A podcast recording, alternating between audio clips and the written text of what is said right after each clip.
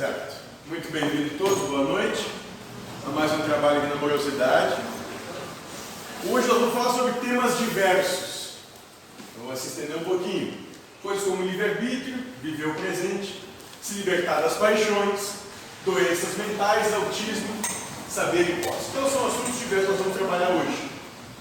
Lembrando que a nossa proposta não é uma proposta doutrinária, é uma proposta discipular, onde discípulo é aquele que se propõe está aberto ao novo, que não se liga às velhas e mesmas histórias e verdades que foram contadas. É alguém que está disposto e aberto a ouvir. E cada um ouve e fica com o que interessar. Não é de forma alguma obrigado a ficar com qualquer coisa. Fica só com aquilo que, no seu momento, sentir que pertence para você. Antes da gente começar, alguém tem algum tipo de questão? Durante o nosso trabalho, se quiserem perguntar, questionar, arguir, discutir, só levantar a mão que a gente chama que a conversa. Então, hoje começa assim, com a seguinte questão, onde pergunta-se, o livre-arbítrio é relativo, ou seja, quanto maior o nível de consciência, em termos espirituais, maior é o livre-arbítrio?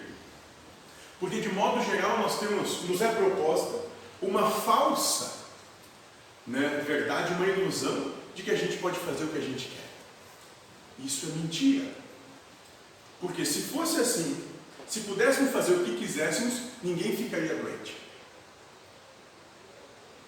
Ninguém teria qualquer tipo de problema. Se pudéssemos realmente fazer, se tivéssemos né, real livre-arbítrio, como disse o Cristo, vós pode mudar por de um só fio de cabelo para que de branco ele volte a ser escuro? Não pode. Não temos esse poder.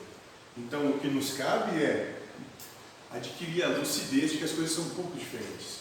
Aliás, se tivéssemos real livre-arbítrio sobre a vida e sobre as coisas, seríamos mais de 7 bilhões de reis porque iam estar todos apenas dispostos a governar sobre todos os outros, alegando que o seu livre-arbítrio, o que quer para si, não pode ser maculado. Então, quanto maior, quanto mais desperto o ser, maior o seu livre-arbítrio, essa é a questão. Vamos dizer que sim, o livre-arbítrio é relativo. Quanto maior o nível de consciência do espírito, maior a liberdade de optar. Isso é verdade. Mas há um detalhe: não se pode tomar esta informação a partir da concepção humana de livre-arbítrio. É o que dissemos. Então, quanto mais liberto do seu individualismo, do seu egoísmo, for o espírito, maior a condição né, e mais se desenvolve nele o real livre-arbítrio. Menos risco tem de ter escolhas uh, prejudiciais, vamos dizer assim. Quanto mais liberto do seu individualismo, ele naturalmente sempre vai optar pelo todo, que é a proposta do Cristo. Amar Deus sobre todas as coisas é amar o todo, porque o Cristo mesmo disse: Deus é tudo e tudo é Deus. Então, aquele que é liberto do seu individualismo ama a Deus sobre todas as coisas, que coloca sempre o todo à frente da sua individualidade, do seu individualismo, do seu egoísmo. A concepção humana de livre-arbítrio é fazer o que se quer, o que dá na cabeça, o que tem vontade, o que acha que tem que fazer. Esse é um livre-arbítrio sem a menor responsabilidade.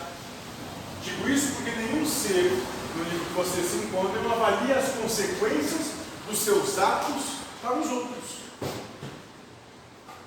Por isso, porque nós não avaliamos as consequências das coisas em relação aos outros, que nós não temos real Não. Isso é uma falácia. Sim? Tem uma dúvida? Não. Ah, tá. E é por isso que vocês não podem ter o livre-arbítrio que querem ter. Vocês não têm condições de exercer esta liberdade. porque são incapazes de avaliar antes de agir o quanto o que estão praticando pode ferir o próximo. Estão sempre preocupados com as suas vontades, com os seus desejos e mais nada. Não medem o reflexo daquilo que fazem no próximo. Por isso, por isso que nós, enquanto encarnados, nós de modo geral somos conduzidos pela espiritualidade.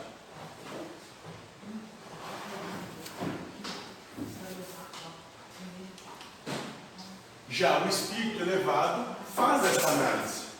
Ele exerce a sua liberdade de escolha com consciência do mal que pode causar ao próximo. Por isso, o resultado desta liberdade de opção para o ser elevado é uma só: Senhor, que é o único que possui a capacidade de dar de acordo com suas intenções o que quer. Então, o espírito elevado é aquele que, dentro do seu livre-arbítrio, diz: Pai, faça de mim a sua vontade. É isso. Ele não tem intenção individual. Deixa para Deus escolher. De livre, espontânea vontade. Liberta do seu individualismo.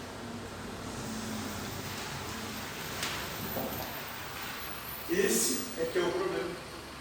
O espírito elevado não pensa apenas no que quer, no que acha certo, ou naquilo que deseja, mas ele se preocupa com a harmonia universal. Com a justiça perfeita. Por isso, exerce a sua liberdade dizendo: Senhor, o que é melhor para todos. Ele entende. Eu, do meu pequeno ponto de vista, não tenho como conceber aquilo que os meus atos realmente podem fazer com todos. Eu não tenho condição de ter essa percepção. Eu não tenho a plena capacidade de análise das coisas. Então eu quero para Deus. Deus tem.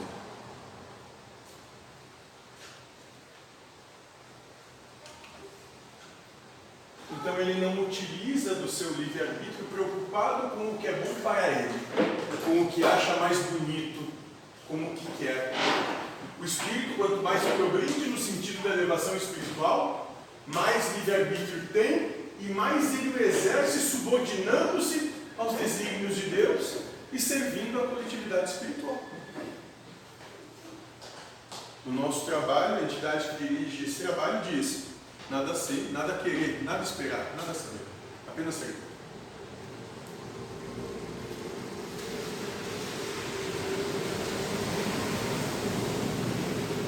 E o que acabamos de dizer precisa ficar bem claro quando se afirma que o espírito elevado possui maior liberdade de opção, para que vocês não achem que ele, por causa disso, faz o que quer da vida. Vocês não podem ter o livre-arbítrio porque não medem as consequências do que fazem. Saem atacando todo mundo, falando de todos, cobrando a todos, porque se imaginam os detentores da verdade e por isso não têm condições de conviver dentro do universalismo. Aliás, é justamente por isso que essa proposta que nós experienciamos nesse momento, todos nós aqui, existe. Porque nós não respeitamos o todo, nós nos preocupamos com o que é nosso, da nossa individualidade, do nosso individualismo, né? então nós não, não temos a capacidade de viver esse universalismo, ou seja, o pleno respeito a tudo e a todos.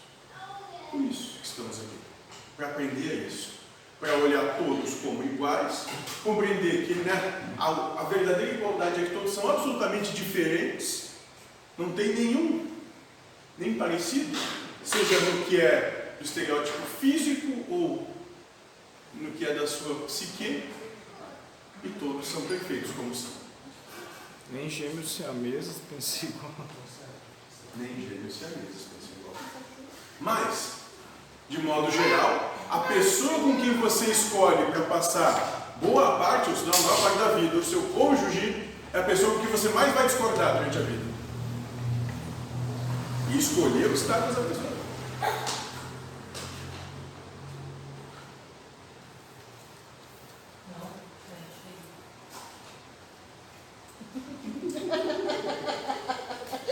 É a mesma coisa que dizer, vai. Também nem sabe a olhadinha. Isso. Então, sobre livre-arbítrio era isso. Um segundo entendimento, uma segunda pergunta. Viver o presente é compatível com fazer planos de vida?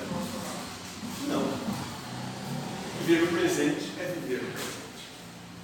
Nós temos que trazer isso para a nossa realidade.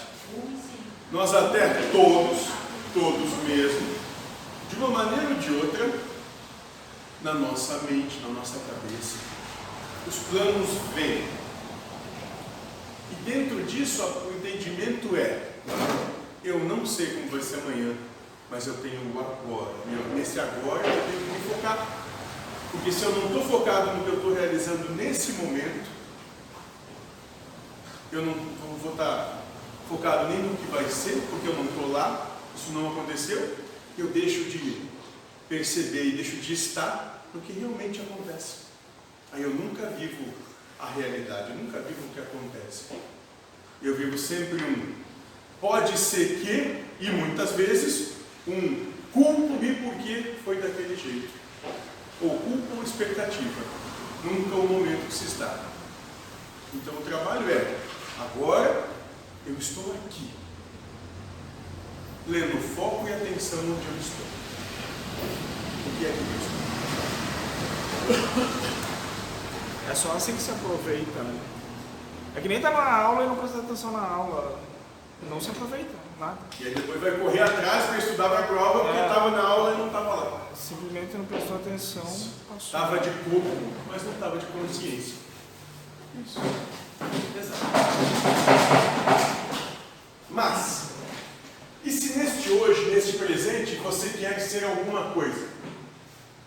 Viva o que o querer ser, e não o planejamento de ser o que quer ser. Essa é a diferença entre ensinamos e a forma como vocês vivenciam os acontecimentos da vida. Sempre, quando tal coisa acontecer, então tal coisa eu vou fazer assim, assim. Não. Viva o que você pode agora. Da maneira que você pode. Sabendo que vai colher os frutos disso.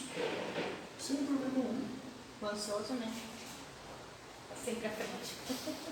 E esse à frente, agora. de maneira geral, não acontece como espera que aconteça. Não subir ali em cima que tu leva a caixa. Acontece diferente. Já tá. E aí não vive o agora e não vive nem a expectativa, o que esperava que fosse, porque não, não se dá dessa maneira. Depois eu vou ligar agora.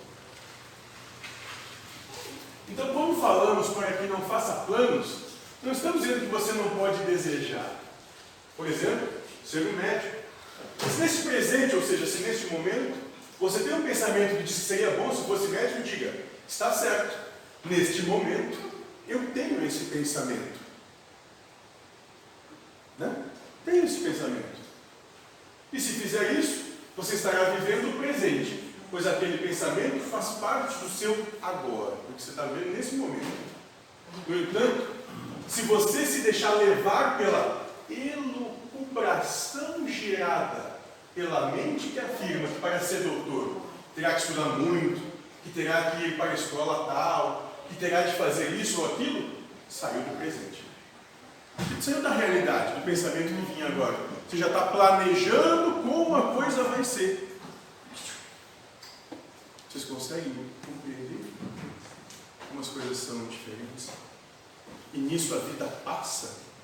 E quando vê o dia passou, a semana foi, o mês foi, o ano foi. E você diz para você mesmo, onde é que eu estava, o que isso aconteceu e eu não? Você estava numa elucubração mental, vivendo um futuro que nunca vai chegar ou se culpando por um passado que nem foi como você lembra. E o desenho do burro quer pegar a cenoura e nunca pegando e nunca comendo a cenoura.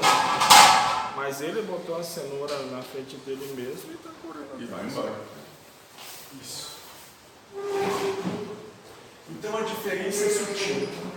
Você pode desejar alguma coisa, só não pode viver o planejamento para alcançar. E essa é a diferença. Porque mesmo que tu tenha um pensamento que vai dizer, ah, quero ser médico. Esse pensamento, você não vai alcançar ele agora. Você não vai se tornar médico agora, porque pensou. Eu quero ser médico. É, quero, tá bom, beleza. Isso aí é- seria mais menos doloroso ver como uma possibilidade. Né? Vai escolher alguma coisa, mas sempre como uma possibilidade, não que seja. E se for ou não for, não sei. Talvez vai ser, talvez não. Nada é obrigado. Nada é obrigatório.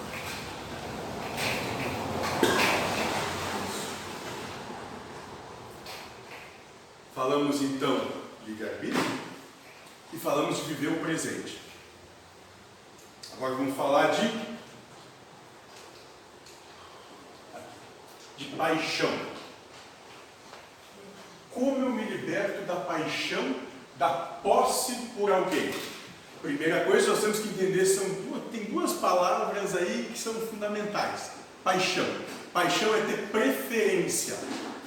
Então, quando você gosta, por exemplo, de uma determinada cor, você tem paixão por essa cor, porque você prefere ela em detrimento de outras cores. Quando você tem paixão por uma pessoa, você tem preferência por essa pessoa em detrimento a outras. Quando você tem posse sobre algo ou sobre alguém, você quer determinar como esse algo ou alguém deve se comportar. Você quer dominar esse algo ou esse alguém. Paixão, preferência, posse, domínio. Ambas as coisas fatalmente vão te levar ao sofrimento. Porque supõe que você tenha paixão por um determinado time de futebol e ele não vai ganhar todas as vezes, a sua paixão não vai ser, não vai ter os anseios que ela propõe correspondidos, e com isso você sofre. Porque na sua paixão você criou expectativa de como as coisas deveriam ser. E aí acaba encontrando até discussão, agressão, briga, violência pela sua paixão. Quando você tem posse, você, tem, você busca ter domínio sobre alguém, você quer que esse alguém faça o que você quer. Só que esse alguém, fatalmente, não vai fazer o que você quer. E com isso você vai sofrer, porque também vai haver nisso contrariedade. As coisas não vão acontecer do jeito que você quer. E a paixão quer, tu quer retorno positivo. que, eu vi o cara, ele rasgou a camisa do time e botou do adversário, porque ele disse que já estava cansado de o time dele perder para o outro. Mas ele está dizendo, eu quero ganhar, esse que não está me dando o que eu quero, eu vou partir para esse que está me dando, que é vitória ali e tal. Tem anseios, exatamente. Então não é uma paixão que mesmo que perca, eu gosto. Não é amor, é é paixão. É, ele quer vitória. Isso. Não quer saber que. Mas não, aí, aí Sim, é uma a coisa- associação do domínio. Sim, sim, sim. Determinar como tem que ser as coisas. E não é. E uma coisa que a vida deixa bem claro para todos desde muito cedo é que a vida não vai se subordinar aos nossos desejos. A vida é a vida. Ela acontece sem com que a gente tenha qualquer influência, mas ela vai acontecer nós estando participando dela ou não. Isso não vai mudar em nada. Certo? Então, a pessoa é a sua paixão? A posse é achar que essa pessoa é sua? Que ela tem de agir do jeito que você quer? Que tem de gostar de você como você gosta dela? Que tem que pensar como você? Essa é a posse, a pessoa é a paixão. Estabelecemos isso então. Na pergunta, como me liberto da paixão, da posse por alguém? Primeiro entendendo que eu tenho paixão por tal pessoa e depois que eu quero, eu tenho, eu tenho anseio, eu desejo que essa pessoa faça o que eu quero. Posse, domínio. E como se libertar disso, dessa posse? Toda liberdade de um raciocínio precisa ser trabalhada com outro raciocínio lógico. Porque nós pensamos, nós estamos tendo infinitas propostas de pensamento a cada instante. Então, um pensamento nos é dado que aquela pessoa tem que fazer o que eu quero, porque ela é minha paixão. Eu tenho que trabalhar isso com outro pensamento. Vamos citar o caso de um casal, para ficar mais fácil de entender o que vamos falar. Um casal é composto por duas individualidades, duas pessoas. E o que quer dizer isso? Quer dizer que são dois indivíduos que não nasceram juntos, provavelmente. E que parte da vida não existiram juntos, que em algum momento se encontraram. Mas a igreja, quando casa, diz agora vocês são um só, né? Aí já A começa. igreja diz que tem que dar 10% do salário também. Sim, é. Esse agora vocês são um só complica. Tá, desculpa. Entende que tu só vai atrás do que te interessa. Sim. Né? É. Ser uma individualidade, como já havíamos conversado antes, é ter um conjunto de valores individuais. Ser uma individualidade é ter um conjunto de valores individuais. Quer dizer o quê? Que os meus valores individuais, que fazem eu ser quem eu sou, que me moldam nas minhas características, são diferentes de qualquer outro. Porque sou uma individualidade, assim como cada um é uma individualidade em si. Tem valores individuais. Não importa se vivem há 100 anos juntos, dormindo no mesmo leito, tem ainda valores individuais. Isso quer dizer que a mulher e o homem são dois conjuntos de valores individuais diferentes, já que não existem duas individualidades iguais. E por este caminho, é por este caminho que você se liberta da posse. A posse é querer transformar o outro em cópia de você. Por isso a libertação dela só acontecerá quando você se conscientizar que o outro é diferente e que tem o direito de ser diferente de você.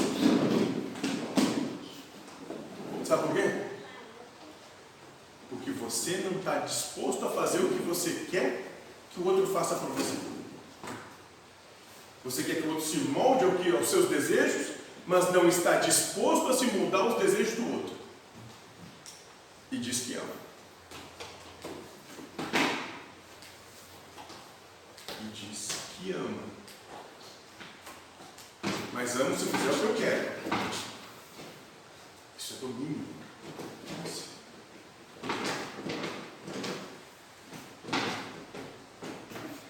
Quando você se conscientiza disso, diga: vou continuar apaixonado por ele, mas vou deixar que ele ou ela viva a vida do jeito que quiser. Porque eu estou pedindo algo que eu não faço. Estou sendo hipócrita. Estou adulterando o amor que eu digo que tenho. Adulterar é falsear, enganar. Estou adulterando. Porque não tenho amor nenhum disso. Tem domínio. Nós podemos estar perto, juntos, mas ela faz o que quer e eu faço o que quero. E não é assim. Talvez muita separação é porque o outro não faz o que eu quero, né? Hã? Muita separação se dá porque o outro não faz o que eu quero. Já tentei tudo, mas não me obedece. Então. Mas então é, é o feito contrário, né? Em vez de, de dar liberdade Aí pro ela outro. tem que obedecer, senão não Tu faz tudo o que ela quer? Ah, eu estou fazendo, falando uma situação hipotética. Ah, hipotética, tá claro. claro. Entendi. No planeta, Outro universo. É. Mas é planeta, aquilo. tá. Muitos se chateiam e querem trocar porque a pessoa não faz o que ele quer. Em vez de dar liberdade. Então, é isso. Mas sabe por quê?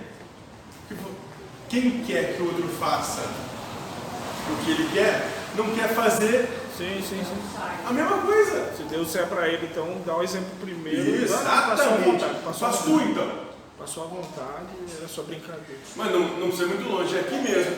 Quando iam falar de limpar e tal, Sim. de entenderem que eu vi, já que deu ideia, bota em prática, Sim, já tipo, não teve mais ideia.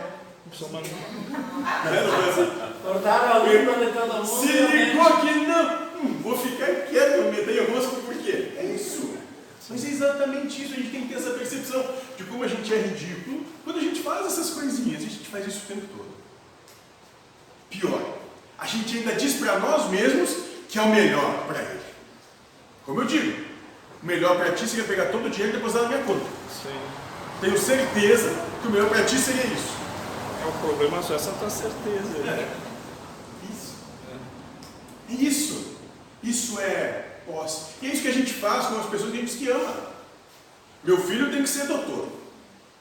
Tem que estudar isso, fazer aquilo que é o melhor para ele. Mas não pede se isso vai deixar ele feliz.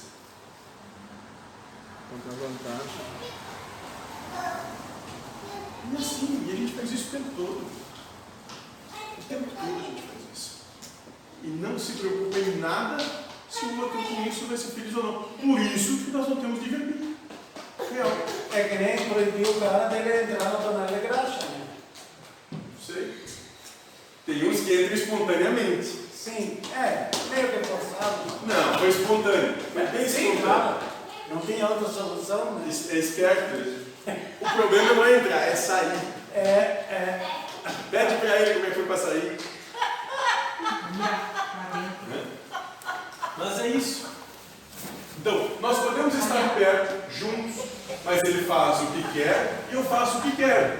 É esse o raciocínio, que na verdade não é um raciocínio que pode lançar argumentos para quebrar posse criada pela mente. Então você vai começar a dizer para você mesmo: Ah, mas a pessoa tem que fazer isso. Não, não sei, ela não quer fazer isso, ela não precisa fazer o que ela não quer. Se ela quisesse fazer, eu acho que ela estava fazendo, né? Sabe? A gente tem que tomar de consciência. Respeito, respeitar o outro. Se você ama, respeita. Respeita que não é, não é o momento dela, não é da outra pessoa. Não precisa fazer. Respeita. Se você ama. E a gente faz isso com cônjuge, com filho, com pai, com mãe, com vizinho, com subordinado, com todo mundo. Coisa que a gente é muito bom em fazer, dizer o que os outros vão fazer. Via de regra, é melhor que fazemos. Os conselhos que damos. O que, que foi, lindo? Ah, é pra mim caminhar o dia inteiro, mas não caminho. Mas tá, tudo bem. Não, não, não, não tem jeito. É bom que a, a turma do, da esquerda fica lá toda concentrada, né? Esperando a E fica esperando. Isso aí. É isso. Então falamos livre-arbítrio, viver o presente, se libertar da posse. Outra. Se alguém que possui uma doença mental e não há conhecimento, saber algum existe. Nesse caso, também há prova, expiação. Alguém que vem com uma doença, é, uma situação de nascimento, por exemplo, que não tem condição de concatenar as coisas. Como isso se dá dentro da proposta que o Espírito da Verdade traz, de que nós vivemos todos aqui, encarnamos todos de modo geral e abrangente, para experienciar provas, expiação, contribuição nova em geral e alguma outra missão. Como isso se dá? Essa é a pergunta. Então, nem só o que tem raciocínio vive provas. Quem não tem também pode viver. No entanto, saiba que também há muita gente que tem raciocínio e que não vive provas. Portanto, não é uma coisa nem outra que vai determinar se está se vivendo ou não provas. Esse é o primeiro detalhe da resposta que quero lhe dar. Segundo, não existe ninguém que não tenha conhecimentos. A pessoa que você chama de doente pode não conseguir transmitir, seja por palavras, por gestos ou ações. o conhecimento que possui, mas na sua mente o raciocínio funciona. Como é o contato da pessoa com a mente que caracteriza a prova, posso afirmar que ela existe e que ele pode fazê-la. E tivemos um exemplo aqui, no nosso trabalho, quando uma pessoa que trabalhava conosco tinha um enteado, ele tinha um nível bastante alto de autismo e ela vivia uma contrariedade com aquilo, porque ela não entendia porquê que aquilo era assim. Né? Então aquele espírito se manifestou no médium e disse, olha, eu não tenho problema nenhum com isso, muito mais, pedi para passar por essas situações. Pedi para vir encarnado dessa maneira. Por quê? Porque eu tenho situações que através disso eu vou conseguir ou não me resolver. Mas essa é a oportunidade que Deus me deu. Quem tem problema com isso são vocês, que têm preconceitos em relação à minha situação, ao que eu pedi para vivenciar e experienciar. É isso. Então nós vemos erro nas coisas, nós achamos problemas nas situações porque nós somos preconceituosos. Todos nós.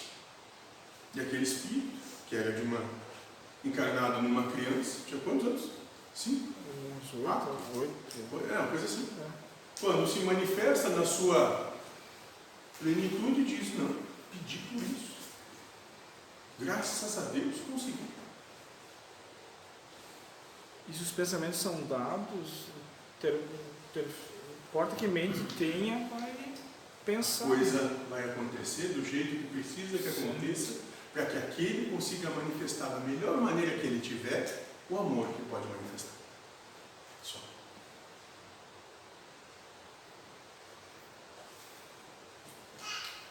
O que vocês precisam parar é de achar que uma pessoa, por exemplo, que tenha baixo nível funcional intelectual, retardo mental, bem claro, não tenha raciocínio.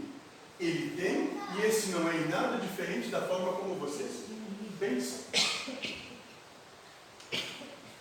Há uma pessoa que trabalhou conosco que é prova disso. Ela nos disse que um dia que queriam que ela tratasse de crianças retardadas. Como não sabia como fazer para entrar em contato com elas, nos pediu ajuda. Dissemos a ela que para falar com essas crianças, ela deveria chegar junto a elas e olhar no olho delas e aí fazer mentalmente perguntas e mentalmente ouvir as respostas. Passado algum tempo, nos encontramos, essa pessoa veio nos dizer que já estava se comunicando com essas mesmas crianças. Mas primeiro, ela teve que se libertar do preconceito de que eles não tinham capacidade. Então, tipo uma telepatia. Não sei. Sim, mas é uma coisa Não sei. Ela sentia, ela Seja um tipo assim de amor, Ah, sim. onde tu sente. As pessoas com alguma aparente complicação mental podem não falar, mas por dentro o mundo mental é igual a você. Com os mesmos dramas, com as mesmas situações. Exatamente igual.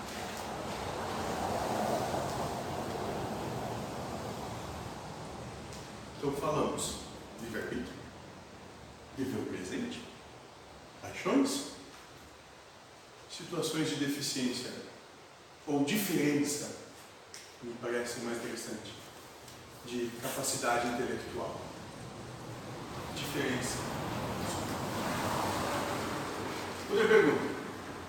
No caso de um autista que não suporta quando você olha no olho dele, como fazer? Uma situação Ele pode não suportar que todos olhem dentro dos seus olhos, mas algumas pessoas ele suportará que olhem. Aquele os quais ele reconhece amor. Não pré-conceito.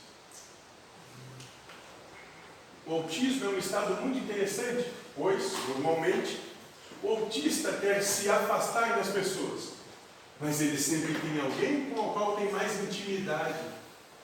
Essa pessoa, o autista deixa olhar no olho, tocar, mas as outras pessoas, aquelas que não são íntimas, estas ele realmente não deixa de chegar.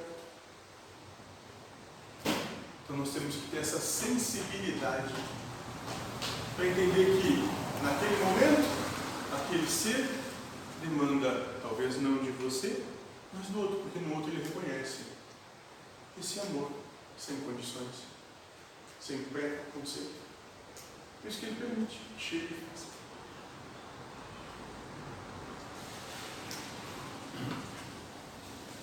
Livre-arbítrio? Viver o presente? Paixão. Paixão? Posse? Diferença mental? Autismo. Diferença intelectual? Autismo. Outra pergunta. Acho que estou me tornando meio autista. Estamos levando vocês, estamos levando vocês a serem meio autistas.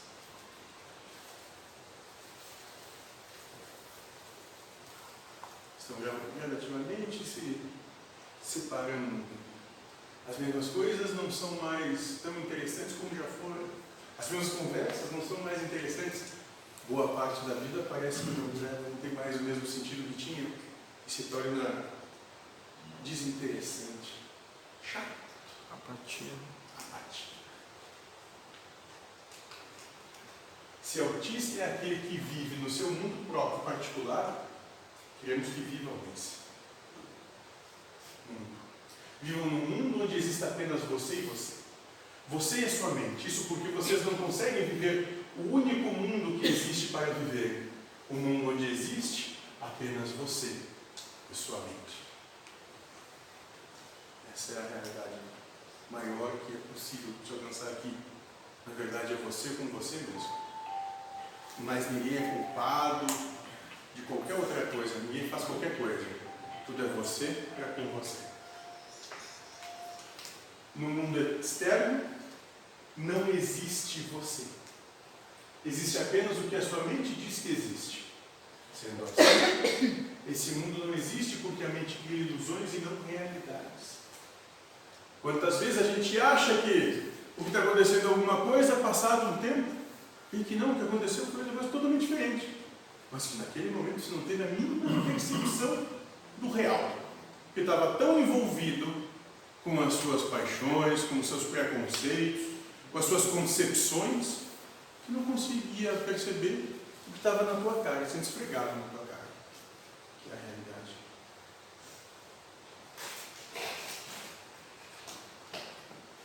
Nós somos todos assim. Então, sim, que bom que está se tornando autista. Que bom que está se concentrando em si mesmo.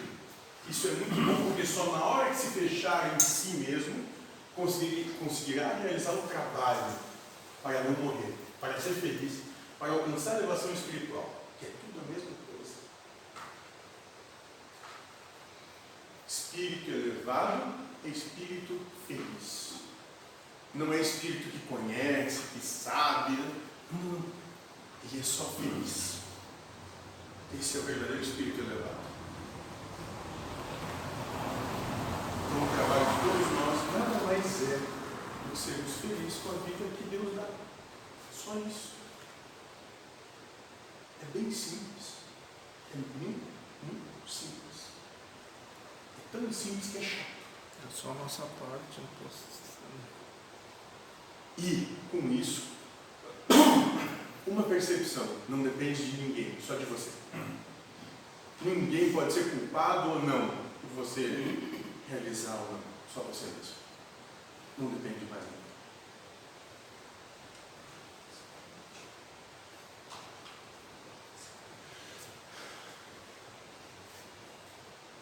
O desejo sempre expressa uma posse? Outra pergunta.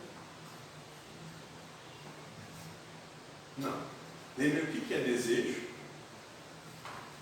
Desejo é acreditar que algo externo a você supra essa carência interna que você tem.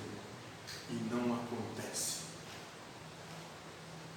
Então, quando você deseja algo, já dissemos aqui, quando você começa a sua vida, a sua adolescência, você deseja ter um veículo. Aí você compra um veículo bastante modesto, que você não tem condição de comprar outra coisa mesmo, de modo geral. Logo depois você compra um veículo um pouquinho melhor. Terminou de pagar esse pouco melhor, compra um outro, menos ruim. E assim vai, até que você compre a sua nave espacial. E assim mesmo, esse desejo, essa carência não se desfaz, porque você está disfarçando nas coisas algo que está dentro de você. Uma falta de aceitação própria, uma falta de amor próprio, uma falta de autopercepção. Só isso. Então, a pergunta é: o desejo sempre expressa uma posse? Não. O desejo é resultado de uma posse. Ele não expressa, é o resultado. Você possui alguma coisa, quer que alguma coisa funcione de determinado jeito, haja de determinada forma. Por isso, deseja que a sua possessão se realize. Você quer que a pessoa, quer seu cônjuge, faça determinada coisa. Você quer que essa coisa se realize. Só que às vezes não faz. Muitas vezes não faz. Acontece.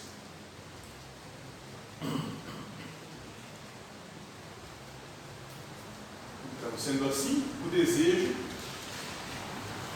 é oriundo da posse e não a expressa.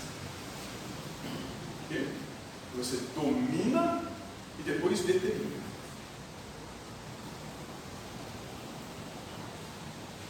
Ninguém quer posse de um paralelepípedo, por exemplo. Não quer dizer que o paralelepípedo tem que fazer. Às vezes até pode ser que sim. Mas aquele que está próximo do seu lado, sim. Você tem expressa muita vontade de dominar o que ele faz com você.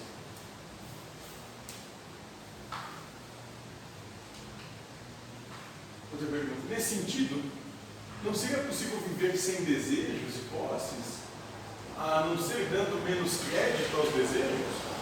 Então, se é assim, não seria não desejar para não dominar? Sim. E é o, que, é o que chamamos de não desejar o desejo. Mas aí tem que se amar, né? Pra parar de tentar preencher o vazio. Libertar. Isso. Libertar. Sim, daí trabalhar internamente. Isso. Por quê? Porque os desejos, quando atendidos, levam à satisfação. Na verdade, por trás de tudo, o que te dá aquela descarga, como é que é que tá falando de adrenalina, que está falando ontem, né? É a satisfação. Mas é o fogo de palha, né? É, é bem É forte vício. inicialmente, mas É depois vício. se Porque apaga. começa que, uma, começa que tu te satisfaz com um pouquinho e a vida vai andando e no decorrer tu precisa cada vez mais para que ter a mesma percepção, para ter a mesma satisfação. A mesma coisa que é um vício como qualquer outra droga. Quando você começa com um pouquinho e quando você vê, você tem que estar cada vez mais para ter o mesmo, a mesma sensação de satisfação. Cada vez mais é preciso. Cada vez mais.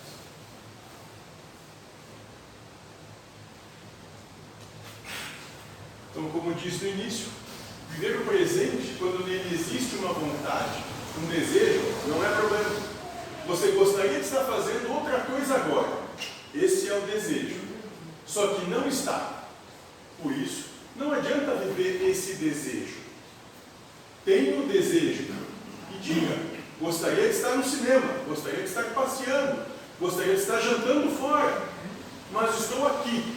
Por causa disso, não adianta nada viver esse desejo, porque senão eu vou viver contrariedade que vai me levar ao sofrimento. Entender? Bom, o que eu tenho agora, estou lá em Galópolis, um dia chuvoso, ouvindo um gordo falando um monte de coisa. Então tudo tem. Ah, essa brincadeira, quando traz pro trabalho, tu fica 30 anos trabalhando, querendo estar em Não casa. está lá. Isso. E quando vai para casa, reclama que quer voltar para Tem casa. saudade do trabalho. Então cria um inferno teu ali, né? Por achar ruim o trabalho. Tu cria o inferno, né, pessoal? E achar melhor a casa. Daí é essa questão da paixão também, né? E isso é o, como Platão descrevia o amor Neros, desejo. amor erótico, amor de desejo, erótico grego, desejo, é todo é toda a vontade de querer ter. Então eu desejo essa cadeira, eu tenho eros pela cadeira. A única questão é que, para Platão, a partir do momento que você tem a cadeira, acabou o desejo, você já possui.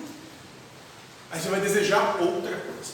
Mas quando surgiu o empregado que dizia que você trabalho, ele era até discriminado. Olha, o pelegão, sei lá, que- Como é que é? pelegão, o termo que usavam, né? Quando começa do começo que não deu para ouvir. Quando surgia alguém que dizia que gostava do trabalho dele, que não era o empresário mesmo, né? era empregado. Daí diziam, ah, ele é puxa-saca. e- Não, sabe o que é? É que vocês não perguntaram por que, que ele gosta. Ah, Porque o salário é bom, porque o ambiente me agrada, porque eu gosto da presença dos, de estar no meio dos meus colegas. né? E por quê? Ah, podia ter um objetivo que não é viver o agora. Vocês não levam, não levavam nem em consideração, não se importavam de saber o porquê. Lembra Sim. a questão ali do livre-arbítrio? Sim. Não quero nem saber, quero rotular. Ah, quer rotular. Então talvez ele não gostava de viver o agora, ele estava com intenções de financeiras, Aquilo contemplava algo dentro dele. fugir de um problema familiar que Talvez, só, só porque não está em casa, já pô, já está carpindo um lote no sol. trabalhar Tá de graça. Sim, entendi. entendi. Não sabe. Isso. Então, sim, eu mesmo, nesse momento, gostaria de estar sentado na orla lá de Santo Antônio de Lisboa, comendo camarão e milanesa. Numa brisa suave, numa noite de uns 27, 28 graus. Mas estou aqui. O que, que adianta isso, né? Estou aqui, então o que eu ver aqui é aqui agora. É, é ter essa percepção de realidade. É o que eu tenho agora, é isso, então vamos ver isso, está tudo bem. É Se flagelar, né? Dizer, ó. E no outro. Não, não vai ganhar, não vai ganhar. Só olha aqui, fica na vontade, mas não vai ter. Né? Não adianta nada. Sim, não adianta. Sonhar com a melhor guarda. E essa é a vitória, a satisfação. Desejo vem, a mente o cria, e na hora que ele vem, você precisa reagir para não se deixar ser conduzido, ser seduzido por esse desejo. Nossa, estou sentindo até o cheirinho do camarão. E tu se deixa ser seduzido por essa esperança de ser satisfeito, que é mera ilusão. sendo conduzido, isso não quer dizer que irá sair daqui. Continuará me ouvindo, mas não aproveitará nada do que está ouvindo. Por quê? Porque não estará ligado à realidade, não está no presente, não está onde você está nesse momento. O que está fazendo, o que está sendo falado. Estará vivendo o sonho. Eu poderia estar em outro lugar e não estar. Então, sim, dá para ter desejos e não viver desejoso ou viver desejado. São coisas diferentes. E nisso é choque de realidade. É onde eu estou, é o que eu tenho, é o que dá para fazer. Então é isso aí. Sem ficar se lamentando. É isso aí. Bora lá. É um sonho que vira, é um sonho que vira pesadelo porque não acontece, ou ele- Isso, vira puro sofrimento.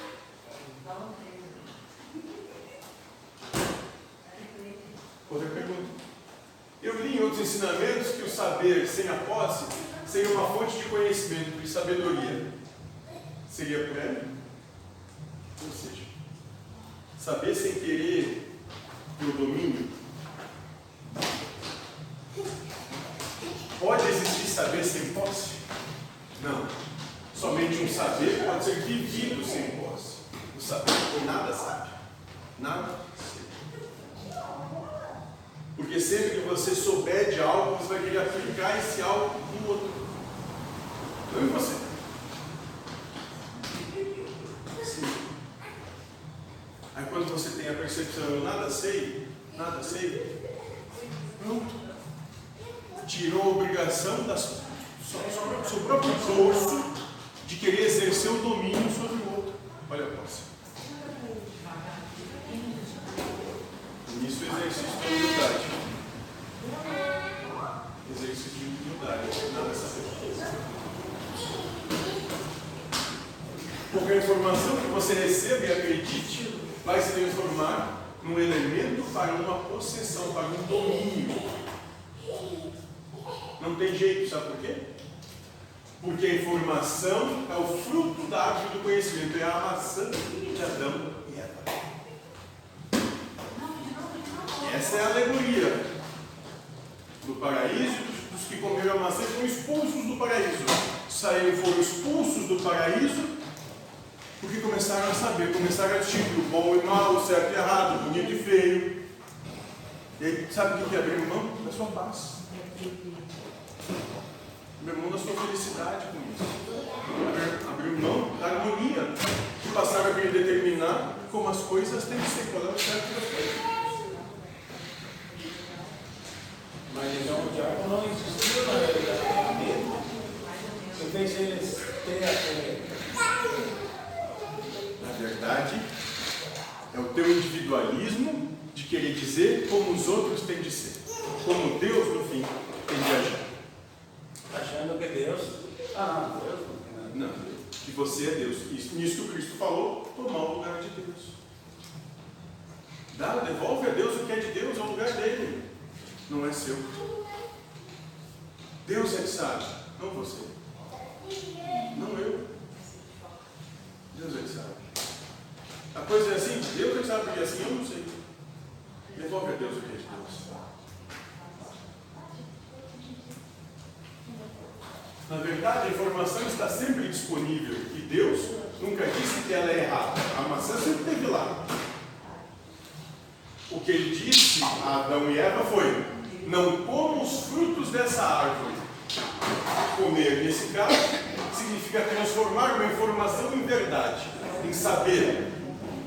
Ingeriu, tomou para si a informação.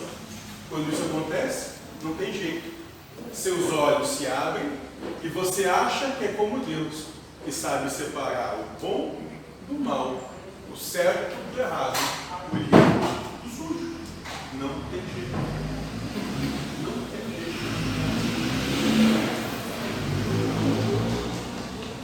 Então, não existe sabedoria no sentido de saber, ou seja, de transformar uma informação em verdade, que não leve a uma posse, que não leve a querer dominar por saber, por ter a verdade em si.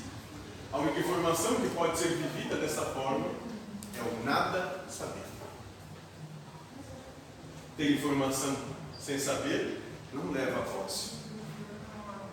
Diga. Ah, a jaqueta esquenta. Informação é que ele esquenta. Esquenta mesmo? Não sei. Quem está vestido aí não sabe, não faz ideia. É tirar a adjetivação das coisas. Enquanto adjetivarmos, vamos levar para o pessoal, pessoalizando, vamos querer impor o nosso individualismo, impondo o nosso individualismo, as coisas não vão ser como queremos e nisso vamos sofrer. Acabou a vida. E dessa relatividade foi ditado hoje, né? É pesado ou é leve? Depende. Algo pode ser pesado como uma formiga e leve como um elefante, então é relativo ao que está. Você, Ao, a ele. você. Mas ele não é leve nem pesado. Depende da situação e depende do. E é isso que a gente tem que começar a trabalhar. A vida toda ela é neutra. Cada um coloca a adjetivação que quiser nas coisas. Tudo que acontece na sua vida é neutro, não é bom, não é mal. É você que vê, porque está com os olhos abertos, porque sabe se é bom, se é mal, se é bonito, se é feio, se é certo, se é errado. Mas o que acontece é tudo neutro. Certo? Alguma questão? E até o peso, né? É um quilo, é definido com base num padrão que, que o ser humano estipulou. Então ele só compara e diz. É, pare- É um quilo, mas É. um quilo é pesado ou é leve? um quilo de pena, um quilo de. Um quilo é pesado ou é leve? Não, depende Depende, não sei, depende de quem vai carregar, depende de quem vai fazer, não sei. Depende. coisas são todas elas relativas. Não se tem verdade absoluta alguma. Tem apenas o um entendimento que serve para você, jamais o ninguém, Só isso. E você não tem o mínimo direito de querer impor o que você acha certo para quem quer que seja.